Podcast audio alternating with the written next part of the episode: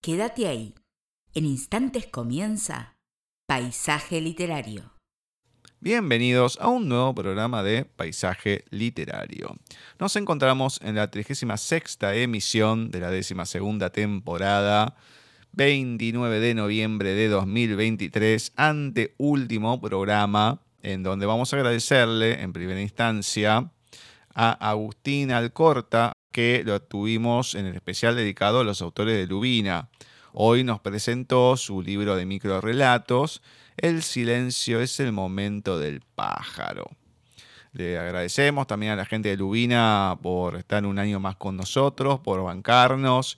En el segundo bloque vamos a estar charlando con una amiga. Necesitamos una dosis importante de ella para encarar lo que queda del año, el comienzo del siguiente y demás, que es Silvina Bukovic, una hermosa poeta marplatense que hoy nos va a venir a presentar algunas de sus obras que llegaron después de Doma India, que fue la entrevista que habíamos hecho en 2022. Literariopaisaje.gmail.com es nuestro correo. Gustavo Literario, ahí nos encuentran en el Facebook. Paisaje Literario la fanpage, arroba Paisaje Literario en Twitter y arroba Paisaje Literario en Instagram. La página, ya la saben, www.paisajeliterario.wixsite.com barra mi sitio. Y como Paisaje Literario nos encuentran en Spotify, en Spotify para podcast y en nuestro canal de YouTube. Ahí le agregan talentos de voz y nos encuentran seguro. Vamos a pasar a presentar a nuestra mereménita profesora Cecilia Giorgio y así dar comienzo a este anteúltimo bloque de lecturas. Muy buenas tardes, noches, Ceci. ¿Cómo va todo por ahí? Eh, digamos que bien, Gus. Mm. Bien, bien. Tranquilo por ahora. Comenzando ya diciembre prácticamente.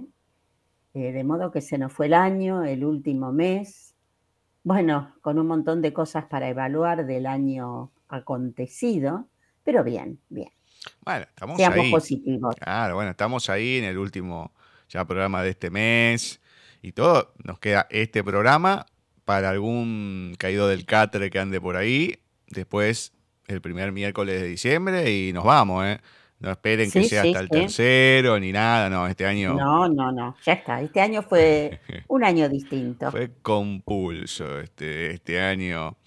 Así que decidimos hacer un corte porque no sé si llegamos a cumplir con todo. Así dijimos, listo, ya está. Primer miércoles, nada de navidades ni todo, no llegamos hasta ese punto. Pero eh, sí, sí, ya estamos ahí casi finalizando este ciclo.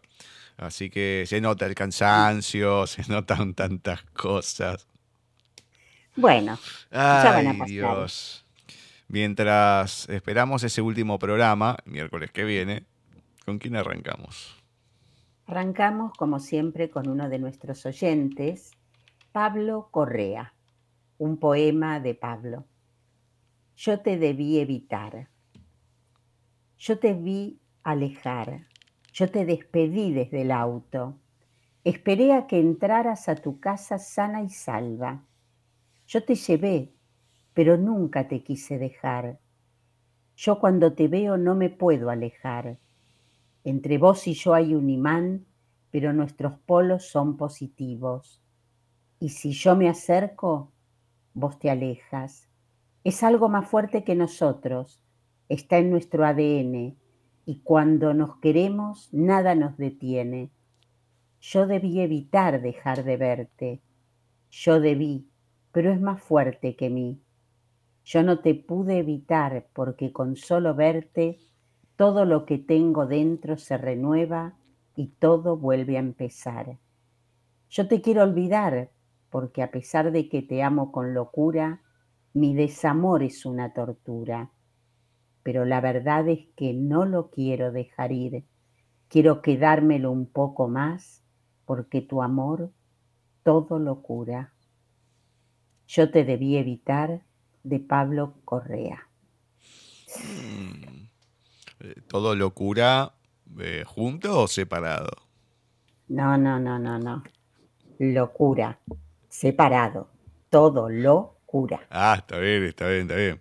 Ah, bueno, porque puede significar lo otro. A ver. También tiene un juego de amor palabras. Y sí, Claro. sería todo es locura, pero bueno, podría ser todo locura, como locura.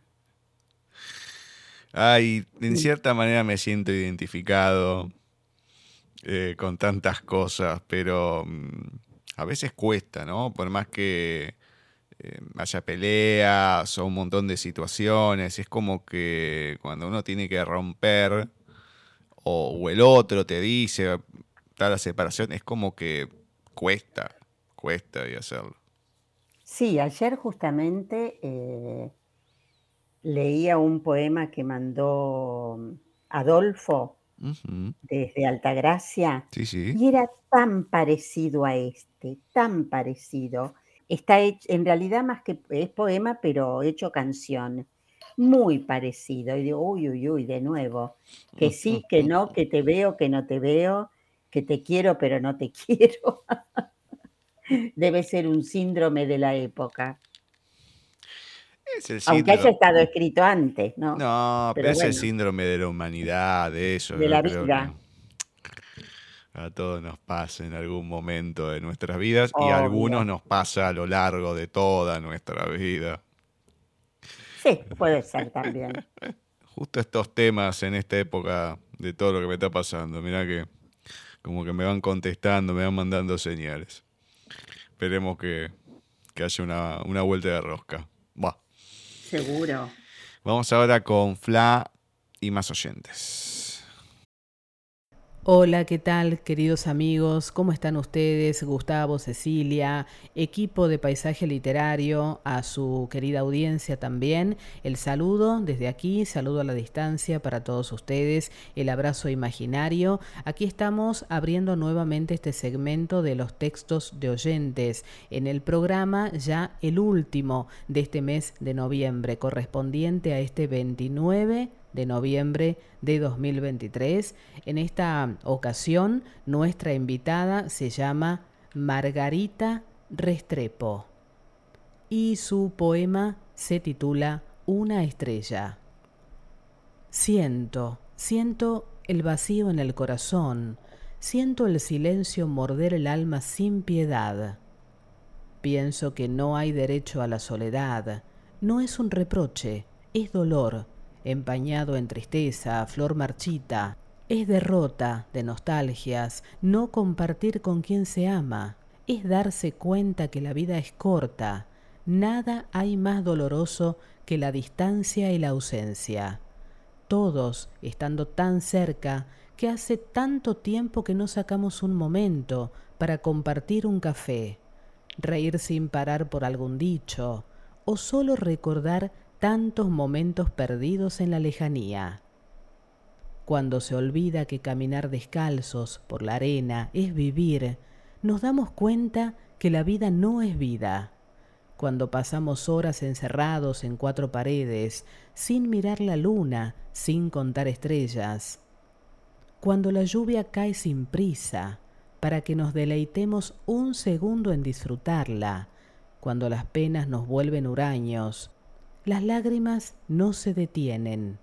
Cuando llega el fin, no disfruto la vida con los seres que amas y las cosas que valen la pena. Sientes que nada valió la pena. Busca a las personas que te valoran, que te aman. Vive cada día, disfruta, vive también para ti. No pongas obstáculos para ser feliz. Te amo, mi querida prima. Quiero compartir cada segundo como cuando éramos niñas. Margarita Restrepo Jaramillo. Bien, y con este poema que lleva incluso inserto un, mensaje, ¿no? A, una prima suya. Bueno, también queda el mensaje para nosotros, para nuestros oyentes, lo importante que es vivir el presente, desprendernos un poco de la rutina, de lo que hacemos a diario y dedicarnos a disfrutar con nuestros seres queridos, con las personas más cercanas, con los que sabemos que, que, nos quieren, que nos quieren bien y que quieren nuestro bien y que nosotros también a su vez queremos que ellos estén bien y a gusto con nosotros. ¿sí? Así que bueno, ojalá que todos pongamos cada vez más en práctica todo esto. Nosotros con este lindo poema nos estamos despidiendo. Les agradecemos muchísimo por formar parte de este segmento de los textos de oyentes en paisaje literario. Gracias por todo. Hasta nuestro próximo encuentro. Los dejamos con Gustavo y los dejamos con Cecilia. Gracias por todo, queridos amigos. Muchas gracias, Fla. Muchas gracias a Margarita también. Y más allá que es un texto personal, porque está dedicado claramente a su prima. Me llamó la atención, ¿eh? Cuando lo terminé de leer, no pensé que terminaba así. Eh. un final que me choqueó, digamos, por ponerle alguna palabra. Ah, bueno, sí, está bien. Claro. Pero, como es dedicado, bueno, uno ya lo, lo, ve o lo encara de otra manera, pero al fin y al cabo es quedarse con la gente que a uno le sirve, que le aporta algo eh, a, la vida en general, ¿no? No que aporte en el sentido ni económico ni nada. No, no, no, no. Pero hay que quedarse con ese tipo de, personas, porque si no, ¿de qué sirve? Yo creo que alguna vez lo conté, pero una pareja que tuve en un cumpleaños van las amigas y dos o tres minutos y se fueron todas a bailar. Y vos decís, che, pero es el cumpleaños de tu amiga, ¿cómo te vas a bailar? Y claro, estaba mal y qué sé yo, y dice, no, pues yo no me quiero pelear porque me costó mucho encontrar un grupo de amigas y qué sé yo y qué sé cuánto. Y vos decís, pero está bien, genial, pero te están haciendo esto. Algo tenés que decirle, porque la verdad que mm, si vale más ir a bailar un sábado que quedarse con vos en tu cumpleaños, no sé, a mí no, me parece muy lindo. Ahora organizamos todo, vamos a bailar, vos también. bueno, genial. Claro, claro. Pero que te dejen de garpe, está bien, fueron, pero dos o tres minutos y te vas a bailar porque te vas a querer ir a bailar. Qué sé yo, habla un poco de lo que es cada uno o la importancia que te están dando. Sí, sí. es más, en ese cumpleaños nos quedamos todos los amigos de. Yo en esa época ya salía con ella, pero los amigos del hermano que las amigas de ella. y vos decís, che, ¿qué onda? Lindas amigas. Claro, entonces en ese sentido decís, bueno, ¿qué pasa? Yo, a mí con todas las cosas que me han pasado, algunos han estado más, otros menos. Lo que pasa es que todos tienen distintas personalidades, cada uno bueno, obvio. a su modo. Y, pero hasta el día de hoy me siguen bancando, o sea, no, me han dejado de lado en, qué sé yo, en ciertas cosas. no sé, en su momento organizaban para ir a jugar al fútbol. Y obviamente que no me iban a decir por una cuestión que no veía, bueno, era distinto. Por supuesto. Pero el sentir que a uno no. Sentir que uno es parte y que, es importante. o por lo menos te toman en consideración cuando ves que no, es ¿de qué te sirve esta gente? Para nada. Ah, entonces, bueno, qué sé yo. Yo me quedo con eso, más que nada. Pero bueno, qué sé yo. Esperemos que, que se puedan ir acomodando las cosas con todo lo que vamos viviendo en estos tiempos. por lo menos estar bien en eso, ¿no? Con uno, con los demás y quedarse con lo, con lo que realmente sirve. Eso es lo importante. Exacto. Bien, ¿con qué vamos ahora? Como cada miércoles, con el texto un poquito más extenso, y hoy eh, tenemos ni más ni menos que uno de Vladimir Vladimirovich Nabokov, más conocido por Vladimir Nabokov para nosotros. Eh, nació en San Petersburgo, en Rusia, un 22 de abril de 1899 y falleció en 1977. escritor, traductor, entomólogo y profesor. Realmente es muy conocido, bueno, por todos sus escritos, pero en especial por su novela Lolita, que escribió en 1955. Él estaba viviendo en, porque también se nacionalizó eh, como estadounidense y como suizo. Y en esta novela Lolita hace un retrato de la sociedad estadounidense a través de la metáfora del, viaje. Es muy interesante realmente eh, esta novela de Novokov. Vamos a leer de nuestro querido Vladimir La palabra.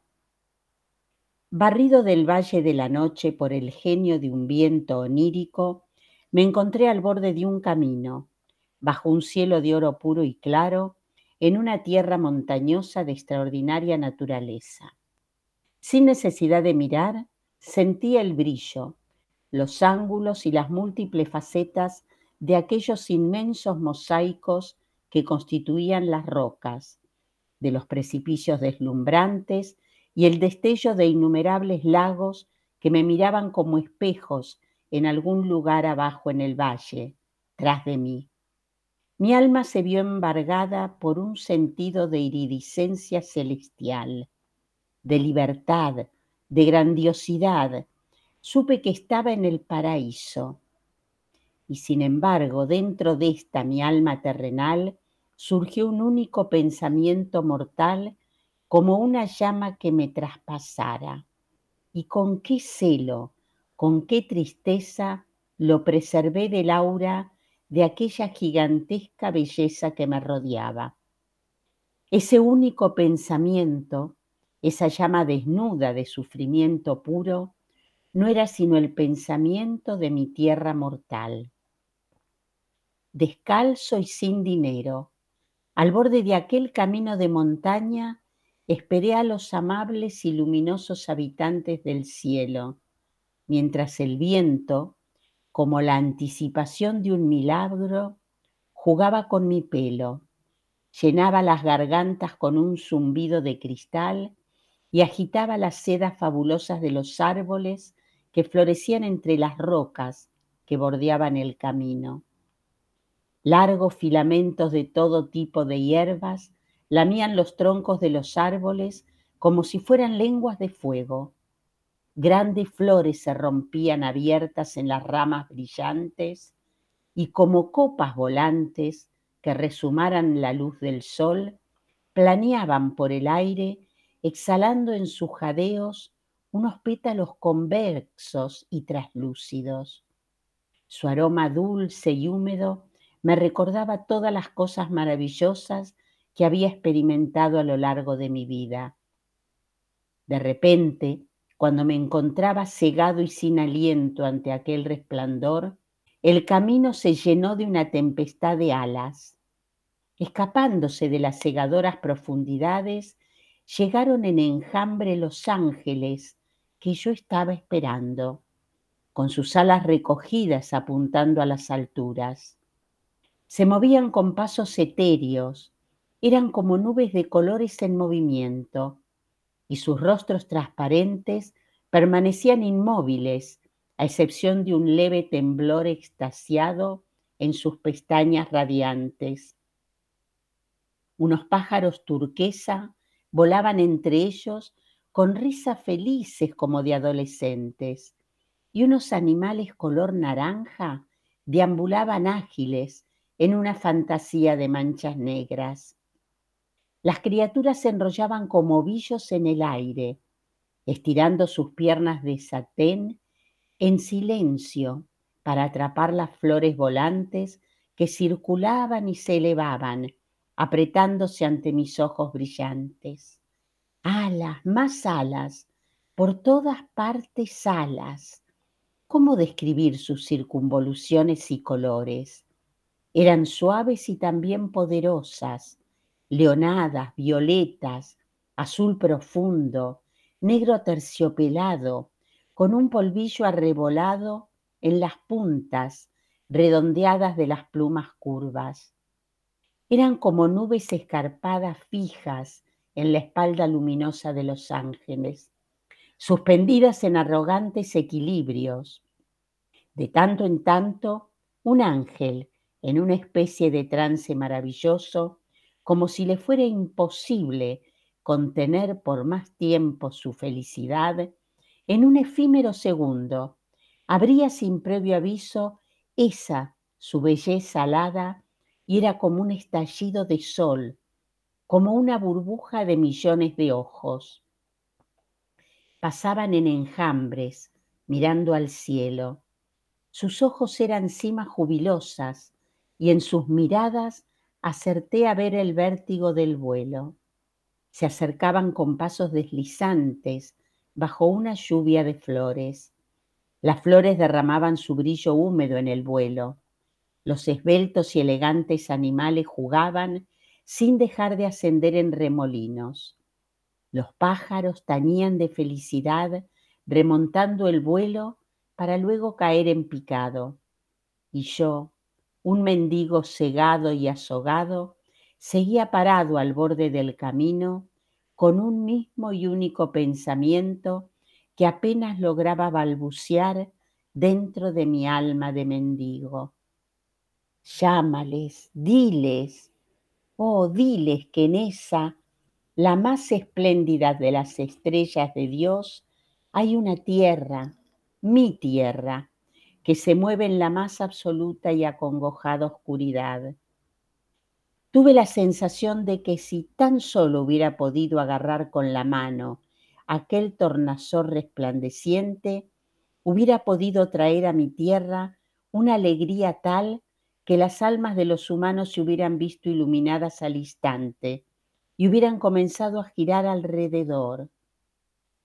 Alcé mis manos trémulas y esforzándome por impedir el camino de los ángeles, traté de agarrar el dobladillo de sus casullas brillantes, no tocar los bordes, los extremos tórridos y ondulantes de sus alas curvadas que se deslizaban entre mis dedos como flores con pelusa. Yo corría y me precipitaba de uno a otro, implorando como en un delirio su indulgencia. Pero los ángeles seguían su camino sin detenerse, ajenos a mí, con sus rostros cincelados, mirando a las alturas. Era una hueste que ascendía hacia una fiesta celestial, hacia un claro de un bosque de un resplandor insoportable, donde tronaba y respiraba una divinidad en la que no me atrevía ni a pensar. Vi telarañas de fuego, manchas de colores, dibujos y diseños de carmesí gigante, rojos, alas violetas y sobre todo y sobre mí, el suave susurro de una ola bellosa que ascendía, los pájaros coronados con un arco iris turquesa picoteaban, las flores se desprendían de las brillantes ramas y flotaban. Esperad un minuto, escuchadme, les gritaba, tratando de abrazarme a las piernas de algún ángel vaporoso, pero sus pies, impalpables, inalcanzables, se me escurrían de las manos y los extremos de aquellas alas grandes se limitaban a quemarme los labios a su paso. En la distancia, una tormenta incipiente amenazaba con descargar en un claro dorado, abierto entre las rocas vívidas, los ángeles se retiraban. Los pájaros cesaron en sus agudas risas aquitadas. Las flores ya no volaban desde los árboles. Sentí una cierta debilidad. Fui enmudeciendo. Y entonces ocurrió un milagro. Uno de los últimos ángeles se quedó rezagado, se volvió y en silencio se acercó a mí. Divisé sus ojos cavernosos de diamantes fijos en mí desde el arco impotente de su ceño. En las nervaduras de sus alas extendidas relucía algo que parecía hielo. Las propias alas eran grises, un tono inefable de gris, y cada pluma acababa en una hoz de plata. Su rostro, la silueta levemente risueña de sus labios y su frente limpia y despejada me recordaron otros rasgos que conocía y había visto en la tierra. Las curvas, el destello, el encanto de todos los rostros que yo había amado en vida, parecieron fundirse en un semblante maravilloso. Todos los sonidos familiares que habían llegado discretos y nítidos a mis oídos parecían ahora fundirse en una única y perfecta melodía. Se acercó hasta mí, sonrió. Yo no pude devolverle la mirada, pero observando sus piernas, noté una red de venas azules en sus pies y también una pálida marca de nacimiento, y deduje, a partir de esas venas, de aquel lugar diminuto, que todavía no había acabado de abandonar la tierra por completo, que quizás pudiera entender mi plegaria y entonces, inclinando la cabeza, tapándome los ojos medio ciegos con las palabras de las manos sucias de barro, comencé a enumerar mis penas. Quería explicarle lo maravilloso que era mi tierra y lo terrible de un síncope negro, pero no encontré las palabras que necesitaba. A borbotones, repitiéndome, balbuceé una serie de trivialidades. Le hablé de una casa quemada, en la que hubo un tiempo en el que el brillo que el sol dejaba en el parque se reflejaba en un espejo inclinado. Parloteé de viejos libros y tilos viejos, de pequeñeces, de mis primeros poemas escritos en un cuaderno escolar color cobalto, de un gran peñasco gris cubierto de frambuesas salvajes, en medio de un campo lleno de mariposas y escabiosas. Pero no pude, no acerté a expresar lo más importante. Me confundía, me trastabillaba, me quedaba callado, comenzaba de nuevo una y otra vez en un hablar confuso que no llevaba a ninguna parte, y le hablé de habitaciones en una casa de campo fría y llena de ecos. Le hablé de tilos, de mi primer amor, de abejorros durmiendo entre las escabiosas. Me parecía que en cualquier momento, en cualquier momento me vendrían las palabras para decir aquello que quería expresar. Lo más importante, que llegaría a poder contarle todo el dolor de mi tierra pero por alguna extraña razón solo me acordaba de minucias, de pequeñeces y detalles mundanos que no acertaban a decir ni a llorar aquellas lágrimas corpulentas de fuego que yo quería contar sin acertar a hacerlo. Me quedé callado y alcé la cabeza. El ángel esbozó una sonrisa atenta, silenciosa, contemplándome con celo desde sus ojos alargados de diamante, y supe entonces que me entendía. Perdóname, exclamé, y besé con humildad aquel pálido pie con su marca de nacimiento. Disculpa que no sepa hablar sino de lo efímero, de trivialidades. Y sin embargo, tú, mi ángel gris, de corazón amable, me entiendes Contéstame, ayúdame, dime, dime, ¿qué es lo que puede salvar a mi tierra? Me tomó por los hombros un instante en un abrazo de sus alas de paloma y pronunció una sola palabra, y en su voz reconocí todas aquellas voces silenciadas y adoradas. La palabra que pronunció era tan maravillosa que, con un suspiro, Cerré los ojos e incliné aún más la cabeza. La fragancia y la melodía de la voz se extendieron por mis venas y se alzaron como el sol en mi mente.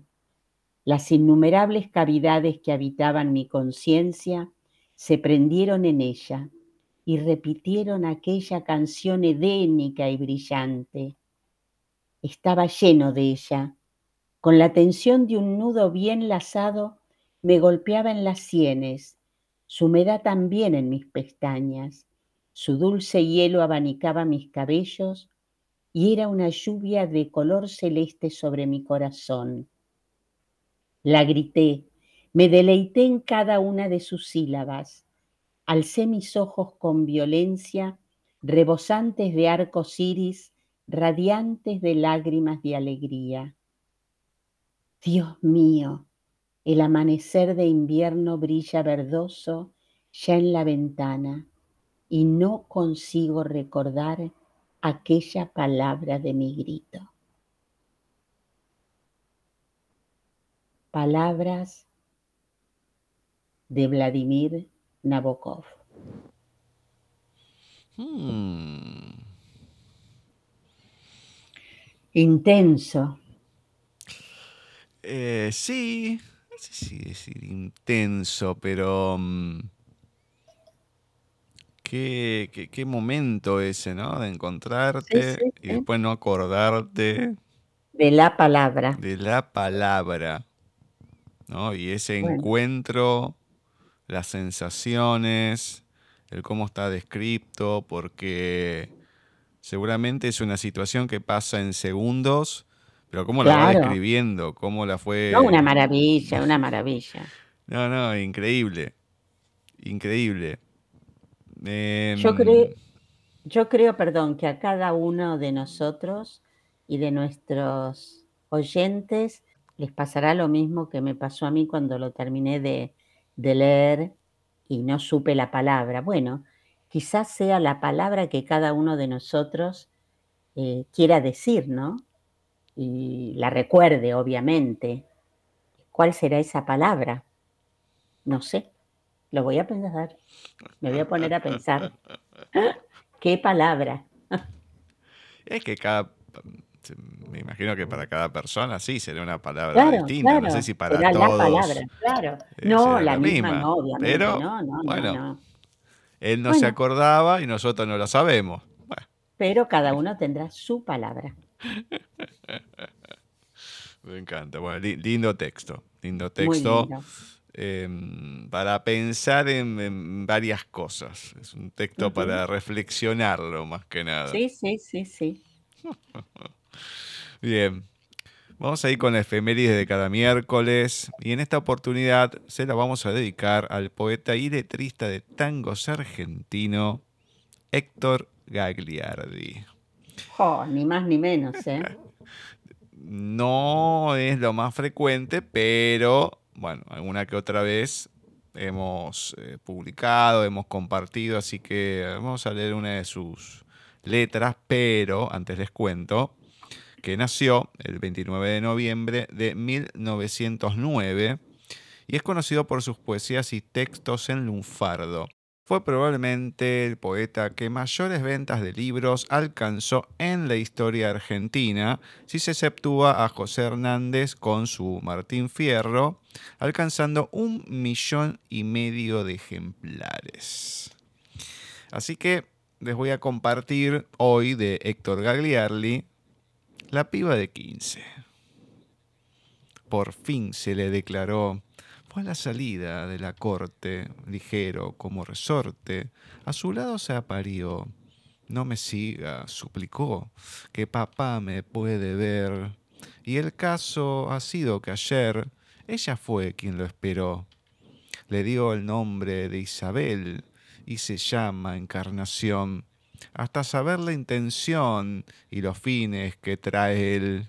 Y acariciando el clavel, que muy galante le trajo, presiente que ya son bajos los tacos del carretel, tiene los quince cumplidos y ya se siente mujer, no sabe si va a querer al novio que le ha salido, y está el pobre tan metido, dice sin dar importancia, una amiga de la infancia, mientras se arregla el vestido, Tempranito anda peinada y barriendo la vereda, ni un minuto ya se queda en la escoba recostada.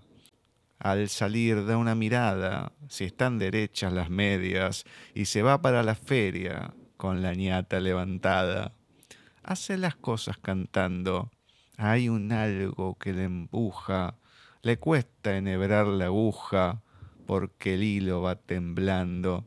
Se escapa de vez en cuando a mirarse en el espejo y allí frunce el entrecejo para irse acostumbrando.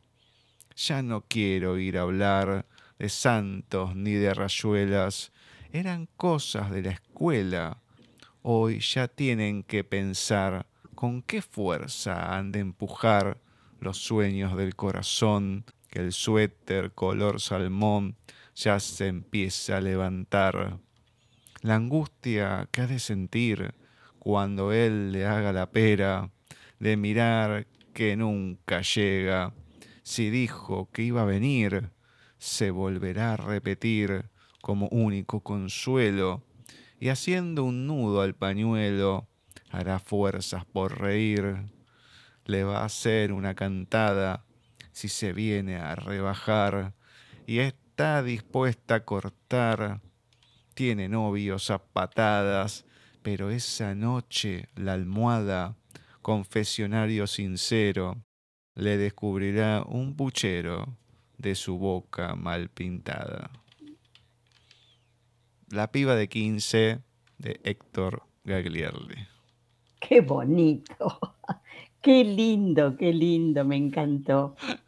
Me encantó, me encantó. Lógicamente la gente puede entrar a YouTube y buscar el tango.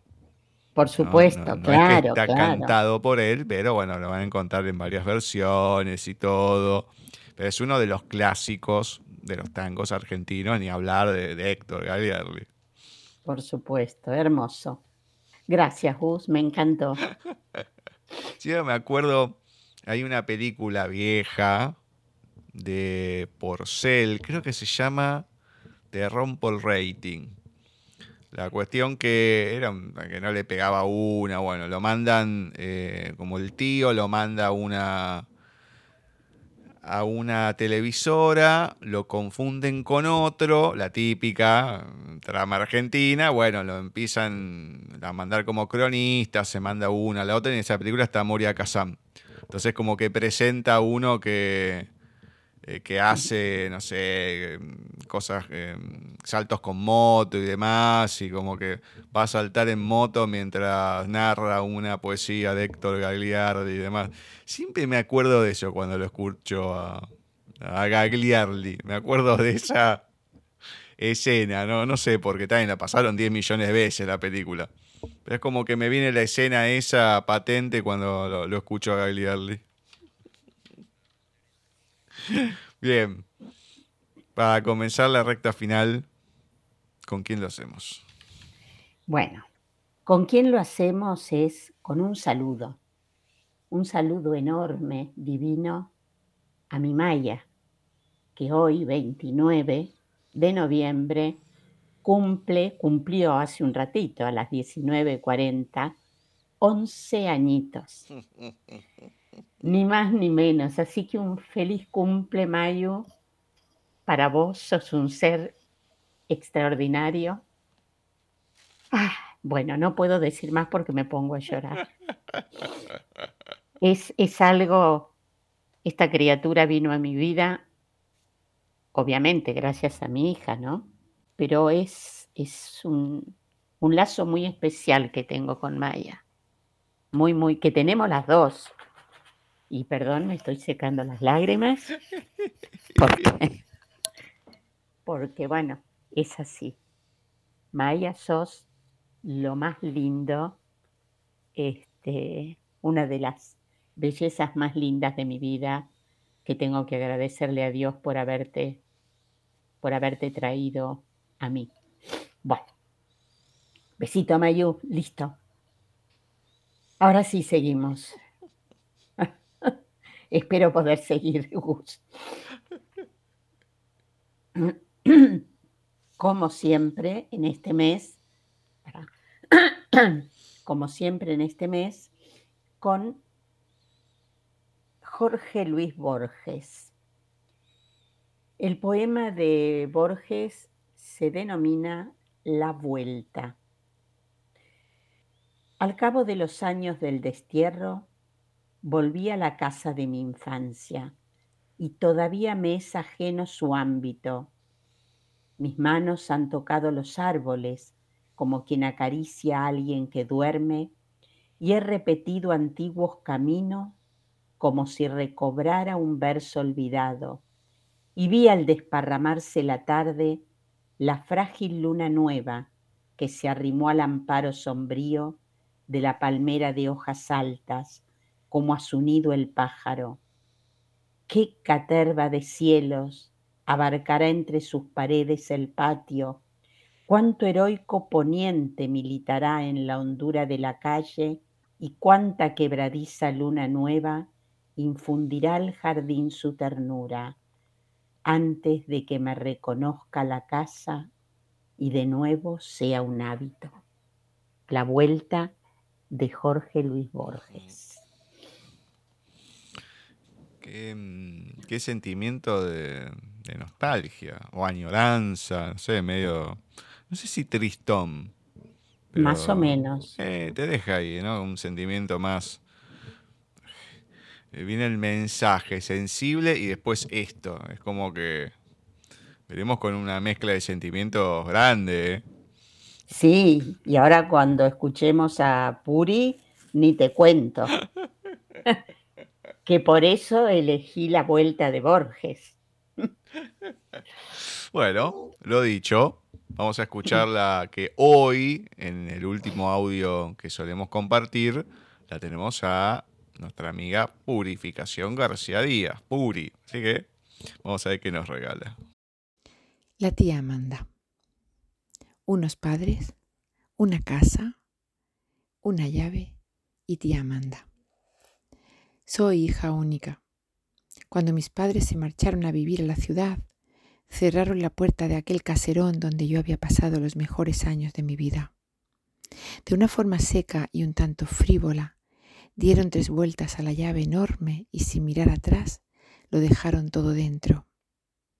En el coche solo viajaron las maletas llenas de ropa y en el asiento de atrás unas cuantas bolsas de Amanda y yo. En mis faldas una caja de cartón con los recortables y el gato.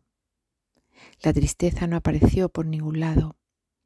Pude suponer que no tardaríamos en regresar algún que otro fin de semana y todas esas paredes seguirían rezumando vida. Y así fue hasta que tía Amanda falleció y mis padres decidieron vender la casa del pueblo.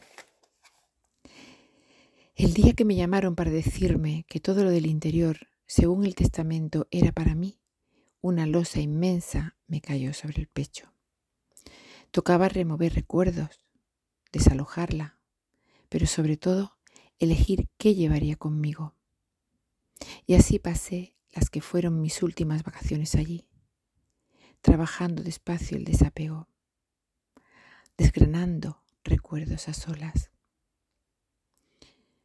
Estoy sentada en una cama acariciando la colcha de ganchillo que las manos de tía Amanda trabajaron con una paciencia infinita Después de llevármela a la cara y comprobar que seguía oliendo a lavanda, la doblé con cuidado y la puse en una de las cajas, sobre las sábanas de hilo.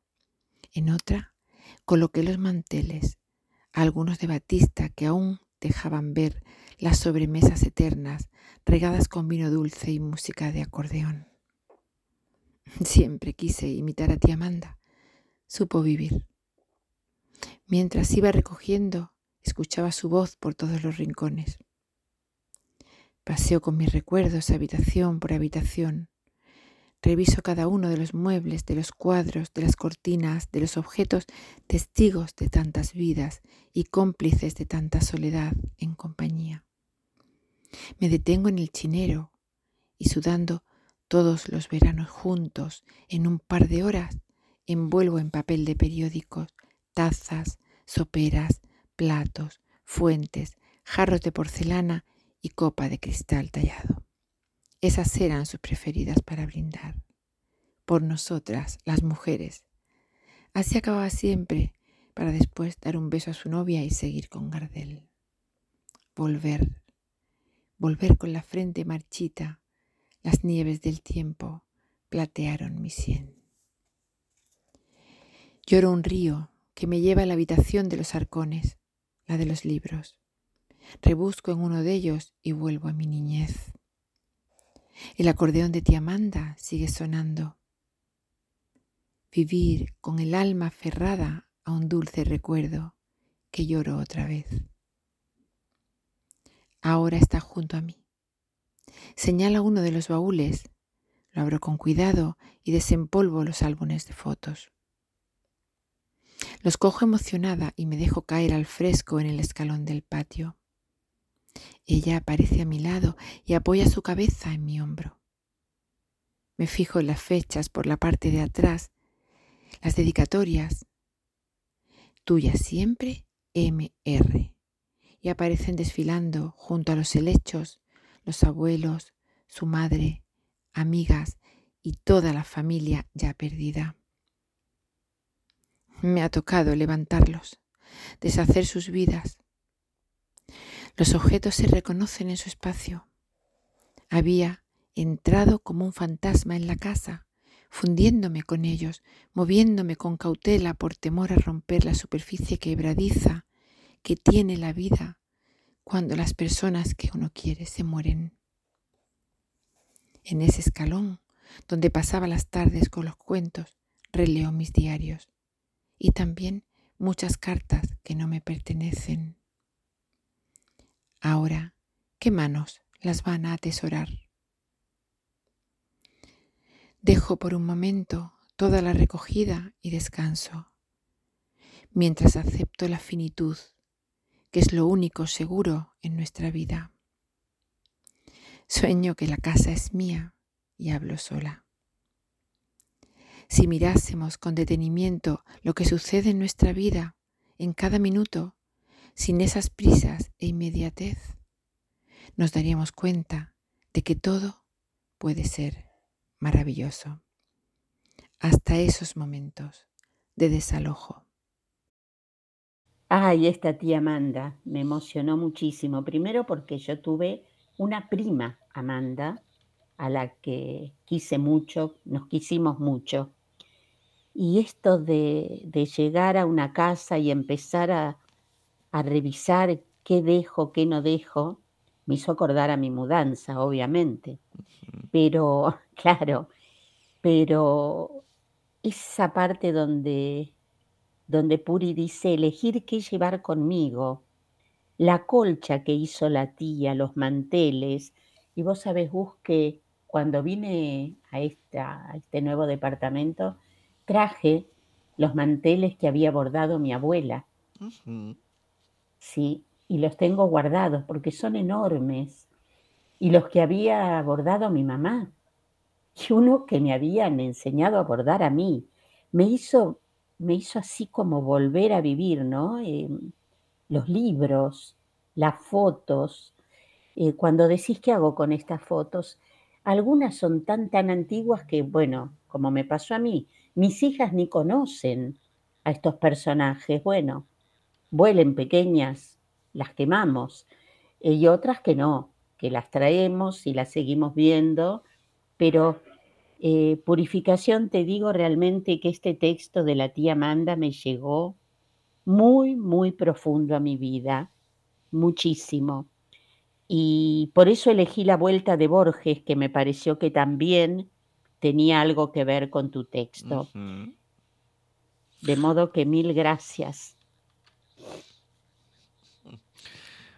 Más allá que ahora voy a comentar algo de lo que dijiste, pero a mí me había gustado el desgranando recuerdos a solas.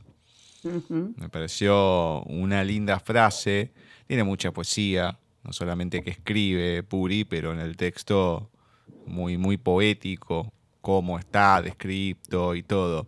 esta cuestión también de las fotos y demás, me lo pregunté muchas veces no solamente, bueno, cuando mi tía falleció y demás, al no verlo es diferente. Pero yo en su momento había visto fotos y todo en blanco y negro y no conocía a nadie.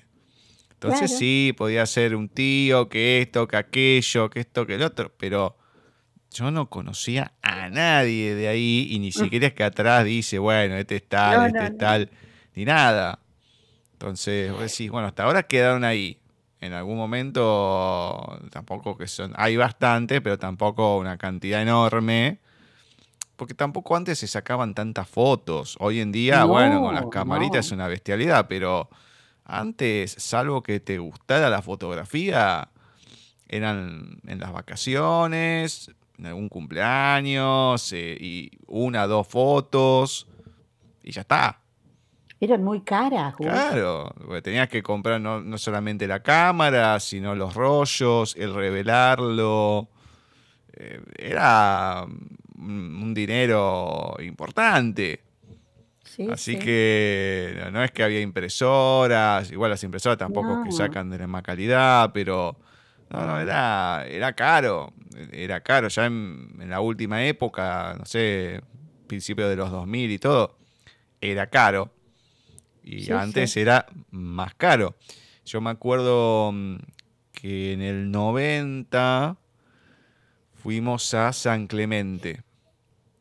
Y mi tía, la última vez que había ido, era chica. No, bueno, primero creo que había ido, no sé, mediana edad con una de mis tías, qué sé yo, pero ellos iban cuando eran muy chicos. Que uno de los, eh, de, de los tíos, digamos, de, de mi tía y de, de mi vieja, capaz que los llevaba y demás. Y estaba Foto Toto. Bueno, cuando fuimos en el 90, Foto Toto seguía estando. Claro, ya no iba por la playa, andás a ver Toto si es el que lo inauguró, yo estaría muerto hace décadas. Pero me contaba que iban por la playa, iban sacando fotos. Y después la foto te la cobraba, porque por lo general no se tenían cámara de fotos, las familias y todo, porque eran cosas caras. Entonces, bueno, te sacaban la foto en la playa como si fuera una, atracción, como en un parque de diversiones, y después te lo, te lo vendían, bueno, etcétera, etcétera, etcétera. Y cuando fuimos, eh, tenían fotos de, de la época y todo. Pero claro, va pasando el tiempo y uno también con las cosas propias. Decís, ¿qué va a ser de todo esto? No sé, yo que colecciono cosas y demás, digo, se quedarán con algo, lo revolearán con lo que sale, le darán bola, les interesará o no. Entonces, claro, son todas cosas que en algún momento de nuestra vida lo, lo- pensamos, ¿no? Cuando ya tenemos una cierta edad, ¿no? De chico, ah, no les importa nada. Pero son, son cosas eh, que siempre quedan, ¿no? Y, y- y viene ese pensamiento, ¿qué pasará con todo esto? Ya lo creo. Ya lo creo. Le mandamos un beso enorme, enorme a Puri y esperemos que siga escribiendo, así como la tuvimos eh, este año. Bueno, veremos si podemos tenerla de vuelta el año que viene o cuando sea. Bien, Esperemos. obviamente, obviamente. ¿Con quién finalizamos y con qué?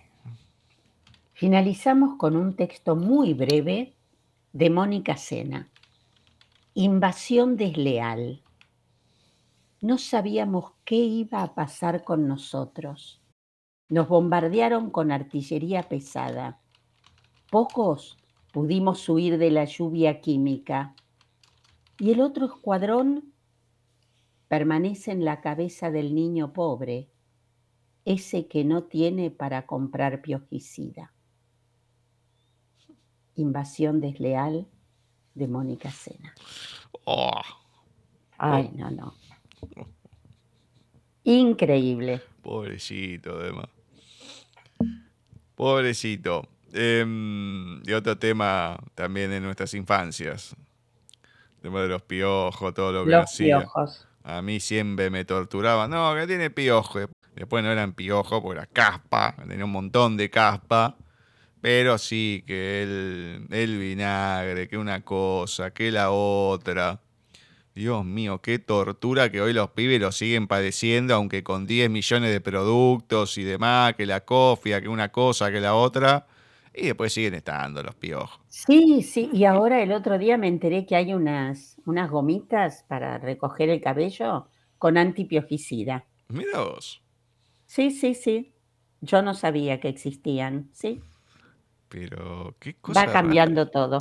Ah, no, pero olvidate, dentro de poco los pibes van a nacer y el pelo ya va a venir con el antipiojicida. Por supuesto. Y después van a ser dinosaurios lo que van a tener en la cabeza, pero no importa. Dios mío. Ahora a continuación, en el próximo bloque, vamos a estar hablando con una persona hermosa. Una persona hermosa, una gran, gran amiga.